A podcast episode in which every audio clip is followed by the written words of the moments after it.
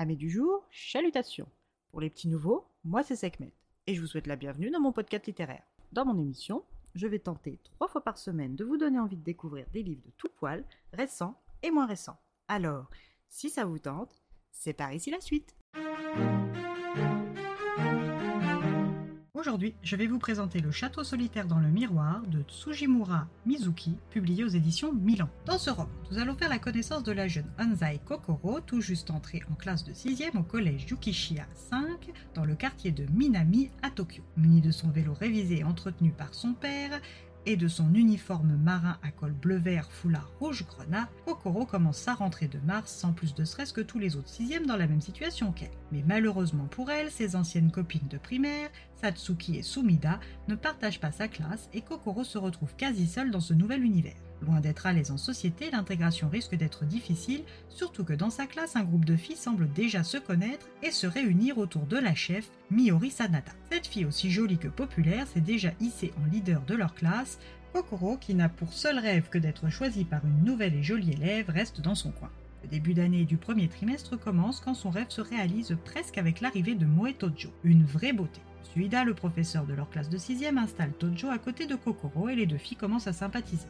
Kokoro est contente jusqu'à ce que Sanada décide que la belle Tojo n'avait rien à faire avec une insignifiante chose comme elle et commence à la harceler. Sanada se sentant toute puissante et ayant le soutien du corps professoral, s'acharne sur Kokoro allant jusqu'à utiliser un ancien camarade de primaire pour l'humilier. Kokoro encaisse seule et sans soutien jusqu'au jour où, après les cours, un groupe de filles du collège débarque chez elle et commence à frapper les portes, les fenêtres, tout en l'invectivant et en la menaçant. Kokoro a peur pour sa vie en entendant Sanada dehors, elle sait qu'elle ne pourra plus remettre les pieds au collège sans risquer sa peau littéralement. C'est à ce moment précis que la vie de Kokoro bascule dans la déscolarisation et la phobie sociale. Chaque matin depuis lors, Kokoro souffre de maux de ventre, obligeant sa mère à appeler le collège pour prévenir de son absence. La mère de Kokoro ne connaît pas les causes exactes de l'incapacité de sa fille à aller au collège et parfois doute de la véracité des douleurs, mais accepte tant bien que mal la situation. Elle lui trouve un institut pour les enfants déscolarisés dans le quartier qui s'appelle la classe du cœur. Et comme Kokoro signifie cœur, c'est donc la classe de Kokoro, dirigée par Madame Kitashima.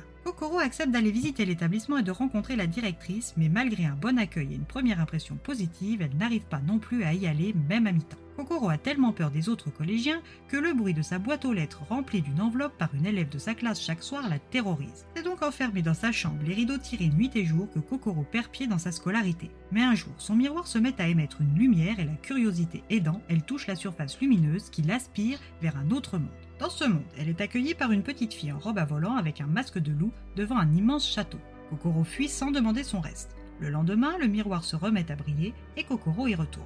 Cette fois, elle arrive dans un hall à double escalier en compagnie de six autres ados. Personne ici ne sait ce qu'il fait au château de Mademoiselle Lou. Cette dernière leur explique que dans les tréfonds du château, dans le miroir, il y a une pièce appelée la chambre des souhaits. On ne peut y pénétrer que muni d'une clé et seul. Leur mission est donc de trouver la clé de cette chambre afin de pouvoir faire un vœu qui, peu importe ce qu'il sera, se verra réalisé. Pour ce faire, ils auront jusqu'au mois de mars de l'année prochaine. Ils pourront venir au château par leur miroir chaque jour de 9h à 17h heure japonaise.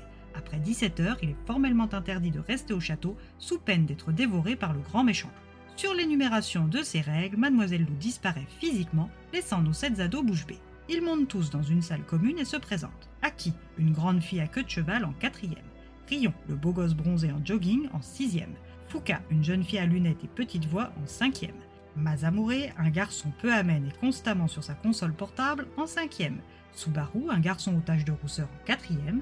Haruka, un timide un peu dodu de sixième. Et bien sûr, Kokoro, timide maladive en sixième. Chacun d'eux est déscolarisé comme Kokoro et ont des difficultés à s'exprimer sur le sujet, sauf Rion qui ne l'est pas, mais souffre d'une solitude excessive. Les mois passent et les affinités se créent entre nos sept adolescents au point qu'ils aimeraient tous pouvoir se rencontrer dans la vraie vie, celle en dehors des murs du château. Mais le pourront-ils? Leur vie respective est-elle compatible avec leurs expériences amicales au château? Lequel d'entre eux réalisera son rêve en trouvant la clé? Ils ne sont pas dans ce château pour rien. Mais quelle est la véritable raison? Qui est Mademoiselle Lou? Une suite de questions qui, comme pour la clé, va demander des recherches poussées. Vous vous en sentez capable?